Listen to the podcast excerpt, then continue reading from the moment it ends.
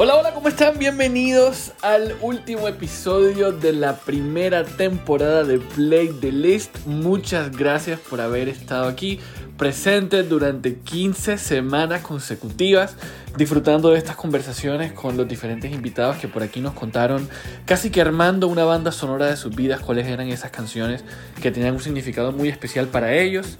Y hoy cerramos con reggaetón. Lenny Tavares es nuestro invitado y nos estará contando sobre lo que ha sido su recorrido musical, eh, no solamente eh, lo que hemos conocido desde que inició en el trap ya como solista, sino también todo lo que hizo con Dylan y Lenny y los premios y las colaboraciones y todo lo que lograron. Una conversación que no se pueden perder. Así que pónganse cómodos y como decimos aquí en Play the List, ponle play y sube el volumen. Hola, ¿cómo están? Bienvenidos a un nuevo episodio de Playlist, un podcast para armar listas de canciones con aquellas que significan, eh, que tienen un significado especial en la vida de todos los invitados. Y hoy tenemos a alguien que visita eh, desde Miami, estamos hablando aquí por, por suma distancia, es puertorriqueño y hace parte de esta, por llamarlo de alguna manera, nueva ola de, artistas urbanos que están sonando muy fuerte con todo lo que tiene que ver con el reggaetón y los afines. Lenny Tavares, bienvenido.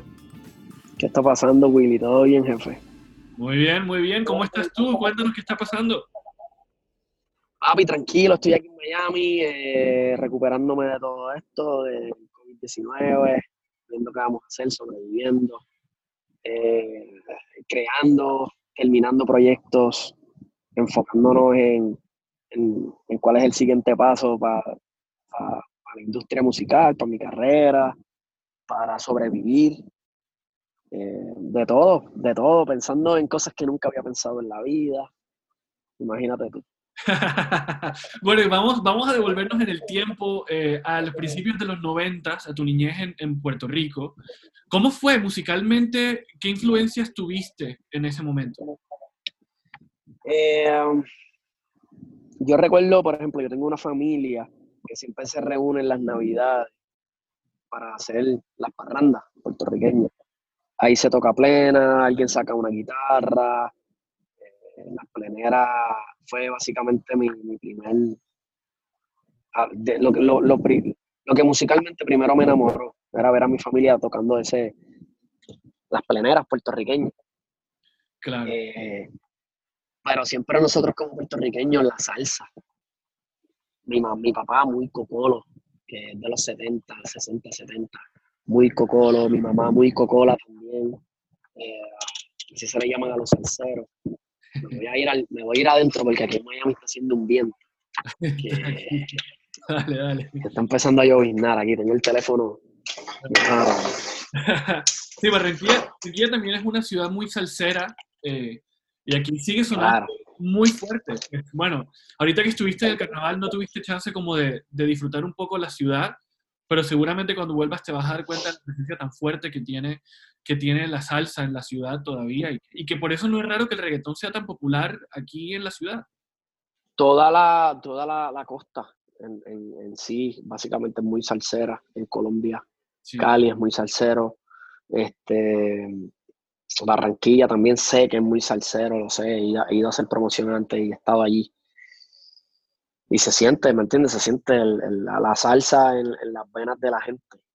Pues la salsa fue el primero, pero no fue lo que me motivó a hacer música tampoco, sino el reggaetón. Cuando yo soy chamaquito, yo teniendo nueve, diez años, empieza ya Don Omar a explotar, empieza, ya Tempo estaba encendidísimo. Eh, y empiezo yo entonces a coquetear con el reggaetón y escucharlo y hacerlo parte cuando todavía era del ground y ni siquiera mi mamá me aceptaba escuchar todo tipo de reggaetón. claro. claro. Sí. Y bueno, y de esa salsa, ¿cuál fue, es como, cuál es tu salsa favorita hoy, a hoy? Una que escuches y siempre te ponga de buen humor. No sé, recuerdo mucho a mi papá, eh, obviamente ser loco con la Fania. Este, él tenía, ponía canciones de Celia Cruz, es una de las que más se escuchaba en casa. Este, obviamente Héctor Lavoe, Rubén Blades. Eh, de hecho, mi salsa favorita, mi canción favorita es de Rubén Blades. ¿Cuál es? ¿Cómo se llama? La del camaleón. Yo te conozco, camaleón. Mira la envidia que me tienes, que aunque cambies de color.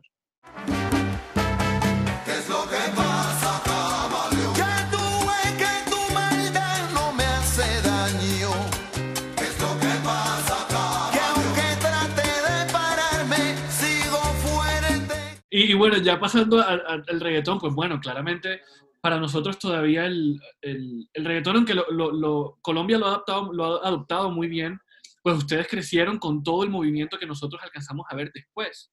Entonces, ¿cuál fue ese primer acercamiento con, con el reggaetón underground para ti? Fue como fanático, como fanático, este, yo lo viví como fan, porque o sea, tú me preguntas a mí como cantante, como fan, mi primera experiencia con el reggaetón underground. Sí, sí. Pues como fanático, eh, el hecho de que no dejaran escuchar los discos en el colegio. Yo estudiaba en un colegio católico y te agarraban escuchando reggaetón, te quitaban el CD y, para afuera. Ya, ya para el colegio era CD, no era cassette. Pero la primera vez que escuché música de reggaetón, recuerdo que fue un disco que se llamó The Noise 6. Salía eh, Ivy Queen, Baby Rap Gringo. Eh, así que fue que conocí básicamente el reggaetón bien. Pero el underground lo vivía en que los adultos veían el baile. El baile, yo creo que a la gente se le hizo peor o más explícito que la misma letra. ¿Me entiendes? Porque les hacía sentido que si tú vives una vida explícita o si vives una vida en la calle, pues hablaras así, tenía sentido. Pero el baile, de pegártele detrás y parecer que estabas teniendo relaciones sexuales, que era como se veían en aquel momento. Hagamos el amor con la ropa, ese es Speedy, ¿entiendes? Y él decía, y esa fue mi época, eso era underground, ese era Sir Speedy, Ñejo, Fatal Fantasy, eso era para mí lo más, lo más, lo más fuerte que existía en la música ever. Incluso salió después Teo Calderón, que viene mucho después del underground, y e, es un producto como que bien internacional y empiezan a censurarlo por palabritas y cositas que, que dice. Eh, esa fue mi experiencia en el underground, o sea, me la viví como fan la di como fanático, pero como cantante cuando empecé en el trap hace tres años.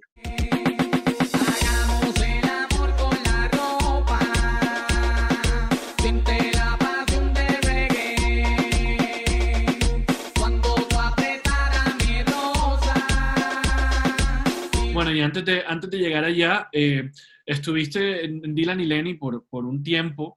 Eh, y más que preguntarte por canción favorita, una canción especial, la más especial que, que tengas de esos años que viviste. Eh, quiere, quiere para que te quieran, fue muy especial porque fue la primera canción que me dio, fue, la primera canción que me dejó saber que una, yo podía componer y que mi composición tenía la capacidad de, de viajar, ¿me entiendes? Y de volverse significativa. Claro.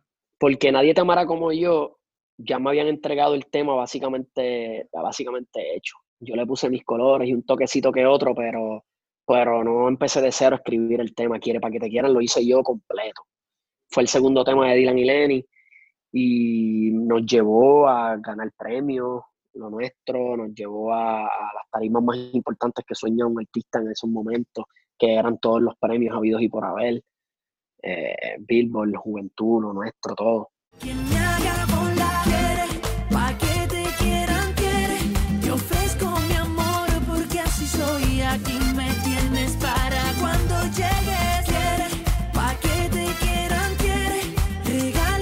Ese tema fue bastante especial y pégate más.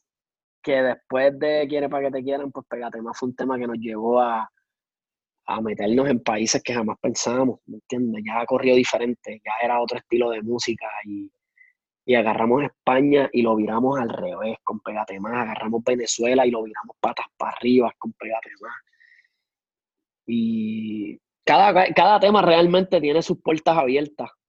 Cada tema fueron puertas que se abrieron y quiere para que te quieran abrir otras y Pégate Más siguió abriendo puertas.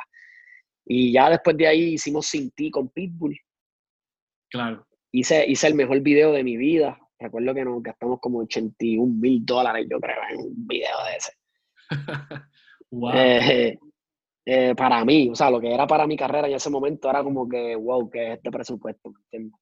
Hoy no, hoy se gastan medio millón de dólares en un video, ¿entiendes? Pero, exacto. Yo no, pero se los gastan. Pero exacto, sí eh, pasa, sí pasa. Y después de ahí decidí, decidí que para quedarme, yo, yo, decía que ya había hecho dos, dos, dos discos completos con Dylan y Lenny ya nosotros básicamente habíamos matado la curiosidad de que era hacer un dúo. Claro. Y de esa curiosidad decidimos entonces, mira, tenemos tiempo todavía para presentar nuestras carreras como solistas. Si no funciona, regresamos. Pero tú sabes, él, y yo sabíamos que la, teníamos una inquietud bien distinta. O sea, nos, nos, unimos, hicimos un proyecto porque sabemos jugar en equipo, pero la inquietud individual era, era, si tú escuchas el disco de Dylan, Dylan tiene un disco que se llama Eleven y el que lo escuche va a entender 100% la diferencia que hay entre el Dylan de Dylan y Lenny, igual que la de Lenny Tavares al Lenny de Dylan y Lenny. O sea, es del cielo a la tierra. Eh, creo que Dylan es el mejor rapero ahora mismo, flow positivo, que te va a hacer una canción positiva. Es el mejor. O sea, no hay nadie mejor que Dylan. Eh, igual que haciendo lo que yo hago, tenemos nuestra esquina por acá y pues si nos volvemos a unir en algún momento va a ser una explosión porque él, descubrió cosas que, que, no tenía, yo descubrí mil cosas que tampoco tenía y yo creo que hicimos como que dos, lo que pasa es que él no está todavía tan en el streaming y tan, tan ahí metido porque tampoco era su interés, pero, claro. pero yo entiendo que el día que se le dé la oportunidad de presentar el proyecto al mundo, el mundo va a entender que, hay gente con cerebro haciendo música, ¿me entiendes? Qué bien, qué bien. Y bueno, después de eso vino eh, Fantasías, que es tu primer sencillo ya aparte, solo. Eh, ¿Cómo fue? ¿Cómo fue esa experiencia ya de, de, que, de ser como el único responsable de lo que pasara con tu carrera fuera un éxito o no tanto? Ese momento fue importante porque es la primera vez que básicamente filmo, después de Dylan y Lenny, que me fui multinacional, hicimos algo independiente. Filmé con una disquera independiente. Eh, Fantasía fue básicamente el primer tema que yo sacaba después de... Es que yo creo que Fantasía vino. Sí, Fantasía vino primero que el trap. Vino primero que No Quería Amor, 100%. Eh, fueron, fue un movimiento, fue un movimiento tratando de hacer algo que, que de hecho le doy las gracias a De La Gueto y a Jay Álvarez porque apoyaron mi carrera. Desde, ah, me fui de solista y ahí estuvieron ellos dándome la mano y diciendo, papi, te apoyamos. Así que mi respeto por siempre a De La Gueto, que vienen cosas nuevas con él. Eh, mi respeto a Jay Álvarez también. Eh, fantasía fue lo que me llevó a Colombia, básicamente. La primera vez que yo voy a Colombia, es por este tema que decidimos hacerle promoción en República Dominicana y en Colombia. Y es la primera vez que llego yo a Bogotá a hacer promoción sobre este tema. Esto es para hacerlo y vivas el cuento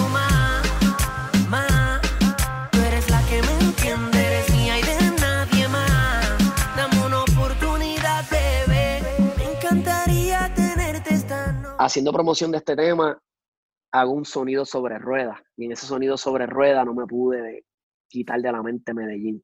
Fue en Medellín. Ah, conocí Bogotá, conocí Colombia, conocí Medellín. Me enamoré completo de, de, ustedes, de su manera de ser, de su cultura, de la comida.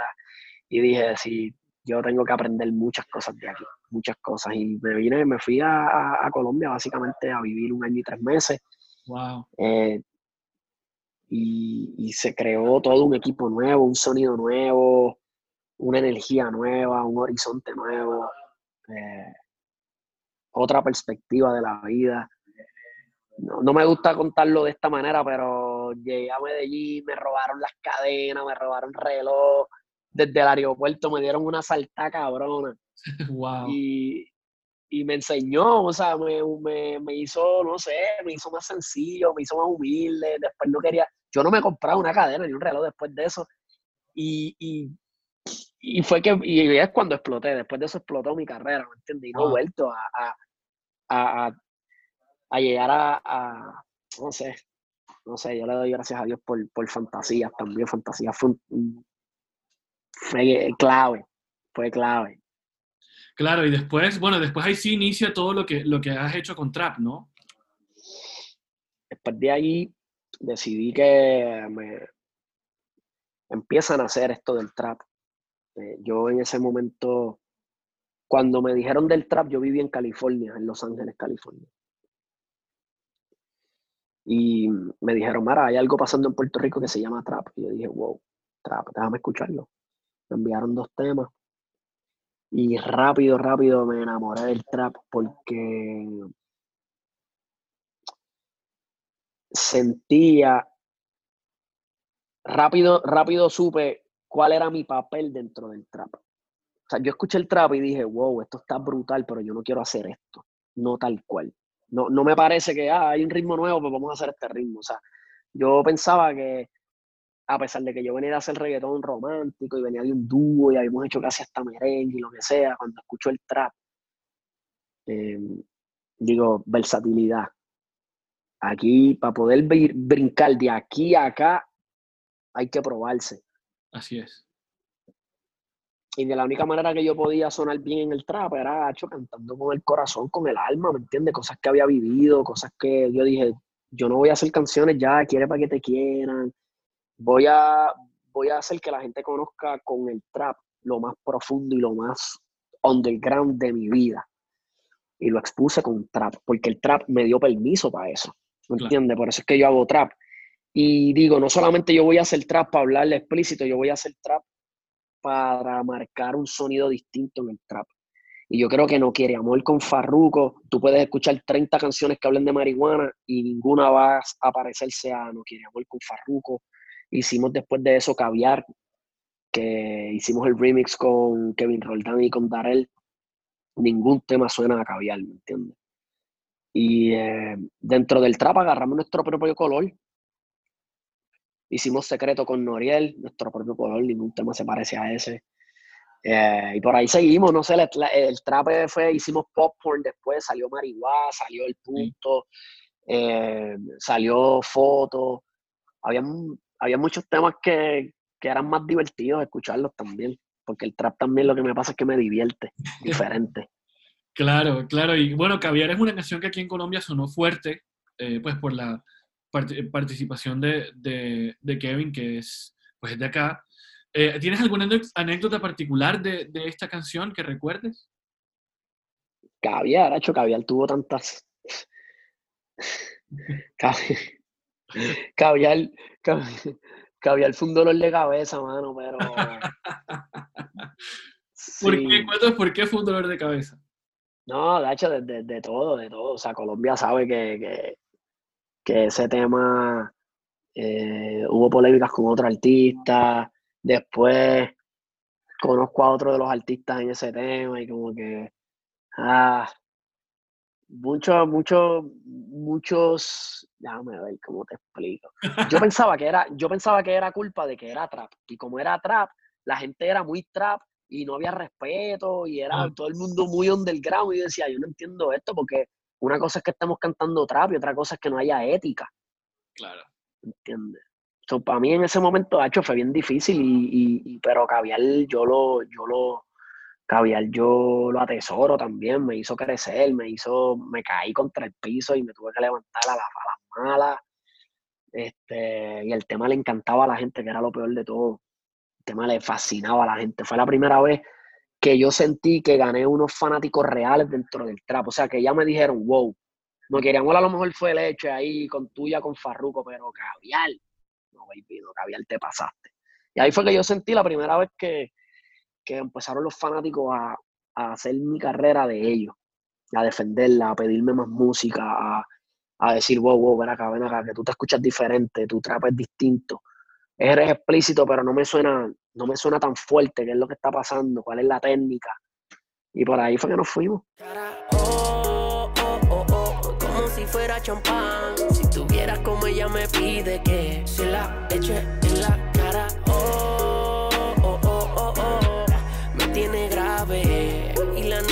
Claro, y bueno, después de, después de todo lo que pasó con Javier, viene eh, Pop Porn, que es el, el EP. ¿Cómo fue y de, del que se desprende también Marihuana y el punto y tal? Cuéntanos cómo fue trabajar como en este primer compilado del proyecto, eh, o sea, compilado corto del proyecto Lenny Tavares como solista. Fue un poco tedioso, lo trabajé mucho con Cauti, por ejemplo, que estaba conmigo en República Dominicana, este, y Jazz, haciendo las pistas, King Swift haciendo pistas. Eh, era un EP que queríamos hacer porque ya yo había lanzado varios, varios traps. Mi disquera, mi disquera estaba que lo que quería era hacer reggaetón, y reggaetón romántico, y reggaetón romántico, y yo les decía, pero es que ustedes no tienen el mollero para competir. Vamos a quemar primero esta etapa y después brincamos aquella etapa sin prisa. Que es lo que está pasando ahora, ¿me entiendes? Yo quemé una etapa de trap poco a poco, seguí, hice popcorn, de popcorn sacamos, después vino, seguí con trap con, con Paulo Londra y después brincamos a la etapa comercial, ¿me entiendes? Quemamos esa etapa. Claro. Pero tenía muchos problemas yo con mi disquera en cuanto a eso, o sea, que un EP en verdad sin mucha fuerza, sin muchas ganas, con mucha, con mucho lo trabajé con Carlitos Skills, que es el que me tatúa todo lo visual y todo el trabajo que a la gente le encantó. Incluso me pasó, mira lo que me sucede, mira lo que me sucede. Ahí lo que está detrás es Call of Duty. Ajá, sí. Warzone. Me conecto todos los días con fanáticos a jugar. Wow. Y yo los entrevisto cada vez que me conecto a jugar con ellos. Y empiezo. ¿Quién tú eres? Ah, soy tal. ¿De dónde eres? No, de España. Eh, un ejemplo, de, no sé, de las Canarias. ¿De dónde conozco? ¿Qué edad tienes? 20, 17. ¿De dónde conoces mi música? Eh, diablo, yo desde que hiciste pop O sea, si yo me pongo a preguntar, realmente me sorprende que hay muchos fanáticos que empezaron a escuchar mi música en esa etapa nueva. No de los Avengers, no de, es de ahí. Lo que pasa es que el respeto se ha ido generando con el tiempo. Pero cuando yo les pregunto, no, papi, eh, mi tema favorito, el punto, mi tema favorito, marihuana. Y yo digo, wow, o sea, yo pensaba que yo había como que superado fácilmente esas canciones porque habían tenido otro alcance las demás canciones, pero el público que llegó a escuchar esos temas lo, lo siguen siendo los favoritos de ellos. Y, y por eso, por eso Popcorn también fue, es lo que lo hizo bien importante y me vengo a enterar de todo lo que alcanzó Popcorn jugando con los Duty. no por números, no por números, porque yo entrevisté a mis fanáticos y y me lo dejaron saber, o sea, hice, en, realidad estaba haciendo popcorn, pero también estaba coqueteando con el reggaetón romántico y la gente lo sabía, mis fanáticos lo sabían, pero el trap era lo que me, me, me solidificó mi carrera en ese momento.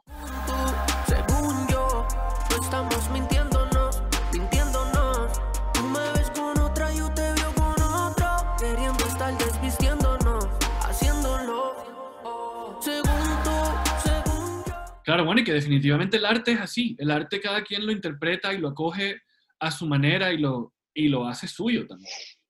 Incluso de pop yo hice solamente un tema. Esos eran, si no me equivoco, eran cuatro temas de, trap y uno de reggae. Y uno que era como, se llamaba Sueños Mojados.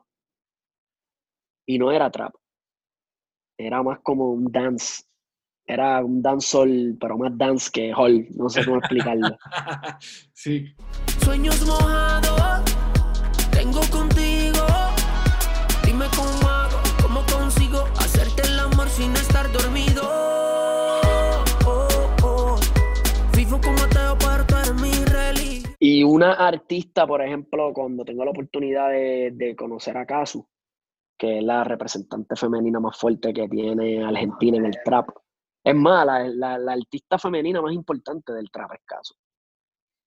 Y ella escucha mi disco y me dice, el disco estuvo cabrón, pero sueños mojados. Y me la cantó completa. ¡Wow! Y yo digo, yo digo, pero ven acá. Yo le hago un disco de trap y la artista de trap más de esto me dice, me encantó el disco, pero esta. si tú me hubieses llamado a mí para hacer este tema, yo no hubiese, esto estuviese featuring caso ahora mismo. Y este, no sé, ¿me entiendes? Puertas que se siguen abriendo y fueron, fueron para mí eran puertas gigantes, a lo mejor para otros artistas no sé, pero para mí era como, como, como seguirle escarbando y se abrió una puerta y hacía popcorn y se abrieron dos puertas más. Y salí de popcorn y tuve la oportunidad porque, por ejemplo, toda remix sale después de popcorn. Claro, exacto. Pero, pero, pero toda remix con Alex Rose, que Alex Rose me llama para hacer ese tema, que fue un éxito mundial, tiene más de 800 millones de visitas en YouTube orgánico. Eh, ya yo había colaborado con Alex Rose en un trap. Yo había hecho un tema que se llamaba Percocet. Y ese tema se pega feo en República Dominicana, se pega feo. Yo lo canto ahora mismo en todos mis conciertos porque es que todavía, después de tres años casi, sigue siendo un éxito en mi, en mi carrera. Y, hicimos el crossover, primero hicimos trap, rompimos en trap y después viene toda remix, pero toda remix viene de ese trap, así que el trap abrió la puerta de confianza para que Alex Rose me llamara para ser parte de toda remix. Y por eso te digo, una cosa llevó a la otra y otra llevó a la otra y cada pasito ha sido bien importante. No sé si nos queremos. Tú estás con él, pero hace tiempo que nos vemos. Siempre que estamos sola, bella, que amo y nos comemos. Conmigo tus penías se van al extremo. Y ese cabrón con esa película, ya tú no sabes. Remix es una de mis favoritas de, de todo tu, tu, repertorio. Eso sí, lo admito. Mía también. Y, y, bueno, y recientemente también está el remix de Bellaquita, del cual haces parte con, con un montón de gente. Está eh, Farruko, Nati Natasha, Anita, Jay eh, y Dalex, por supuesto. Eh, cuéntanos sobre, sobre este tema que también es un, fenómeno porque no para de sonar. Bellaguita Remix.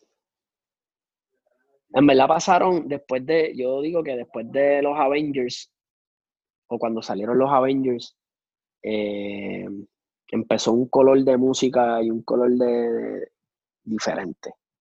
Algo un poquito más RB, más melódico. Eh, Bellaquita es un RB sexual, sensual, reggaetón, que no existía, no sé, siento que la voz de Dalex es muy peculiar, tengo una, yo tengo una química con Dalex especial, muy especial, tengo casi 11 temas en los que aparecemos él y yo juntos.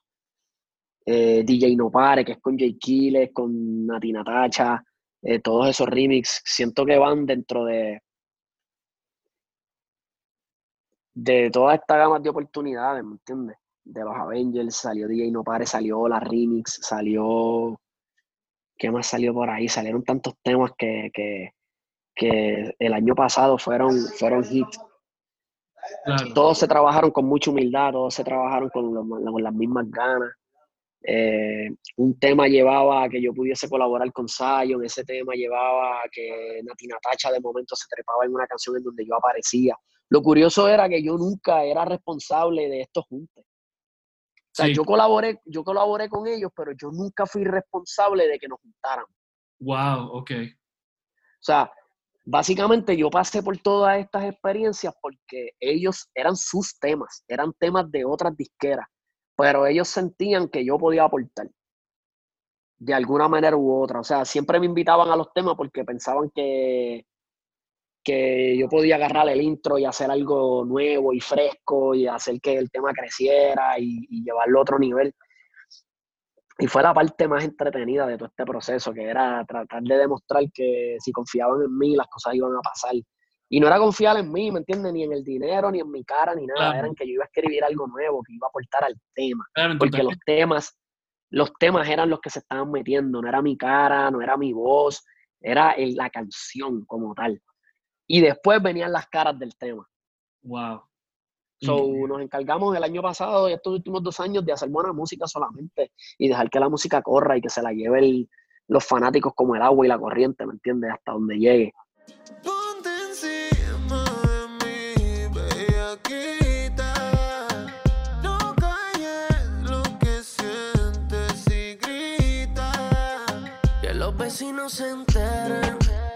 Claro, bueno, y ya para cerrar, eh, bueno, tu disco Crack viene, viene en algún momento todavía nos está dando los, los, toques finales que estamos conversando ahorita de eso, pero pues hay dos temas eh, pues, que invita, invita tú a la gente a que, a que lo escuchen esos dos primeros cortes de lo que va a ser Crack, tu primer disco.